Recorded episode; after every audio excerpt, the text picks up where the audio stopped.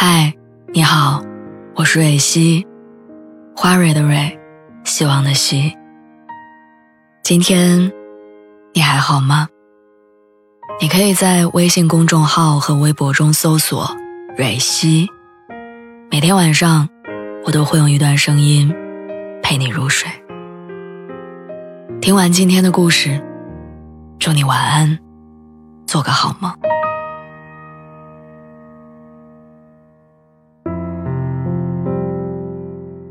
前两天，同事在朋友圈晒出一张结婚证，登记照里跟同事并肩站在一起的是一张从来没有见过的陌生的脸。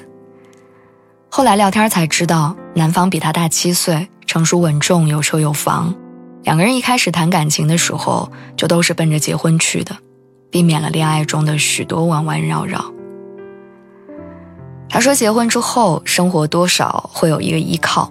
不用再被房东催着交房租，下班之后不用挤地铁，不用再为了一个月几千块的工资死撑。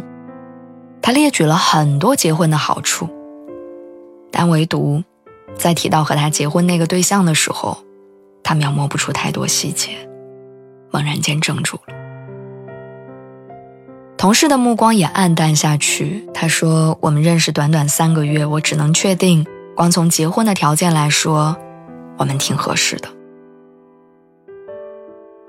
最近有一个综艺叫《再见爱人》，里面有一对离婚的夫妻，两个人结婚十年，离婚一年，有一个十岁的孩子。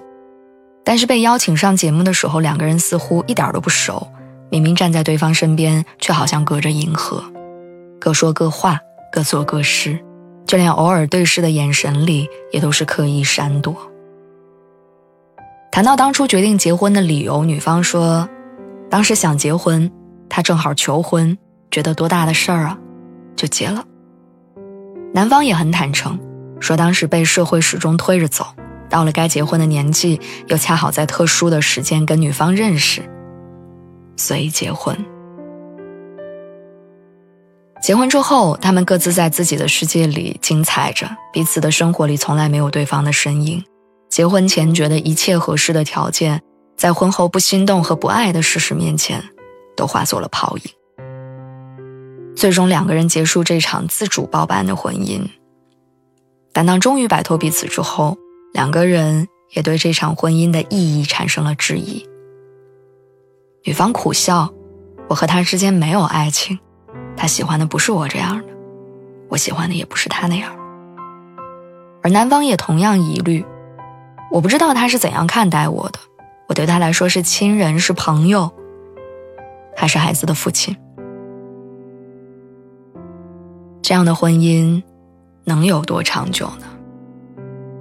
伊能静跟哈林的婚姻以失败告终之后，伊能静曾经遗憾哭诉，说在前一段感情里，我像抓住了一个浮木，希望他把我所有原生家庭的痛苦和我对这个行业的困惑，以及男女关系通通解决掉。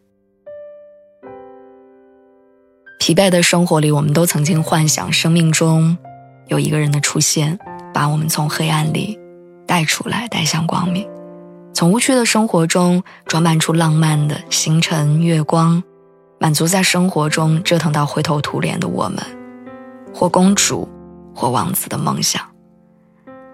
所以，我们总是会慌慌张张，带着“只要是我的依靠就好”。他是谁不重要的错觉，草率的开始一段感情，错以为好像只要有对方在，我们就不用一个人在世界孤独行走，就无需在冷清的生活中内心一片荒凉。所以，即便我们没有相爱到足以结婚，也骗自己说，和谁结婚都是错的，至少他也没那么差。想象中牵手走进婚姻的两个人，已经做好了一生只爱一个人的准备。而和我们结婚的那个人，是我们真正想要守护，而不是单方面依靠的。是我们可以在对方面前坦诚地表达自己所有的脆弱跟狼狈。是哪怕我们兴趣、脾气、家世、年龄都不对等，但我们仍然愿意丢掉世俗的那些条条框框，无可救药爱上对方的。是哪怕情绪最上头、最失控的时候，只要听到他的那句“我饿了”，就会毫不犹豫转身走进厨房，给他做碗热汤面，而不是像《再见爱人》中的那对离异的夫妻，因为到了该结婚的年纪，就你追我赶的，像急着交试卷一样，匆匆走进婚姻。也不是像我之前的同事，因为在生活里受了苦，于是想要在婚姻里找点甜。不像曾经的伊能静，以为婚姻就能遮风挡雨，却换来更多不想提及的回忆。婚姻誓词中有句话：“我爱你，请把一生交给我。”而不是我们合适，所以应该结婚，所以共度一生。我想，这样的誓言，这样的安排。一定有它特殊的意义吧。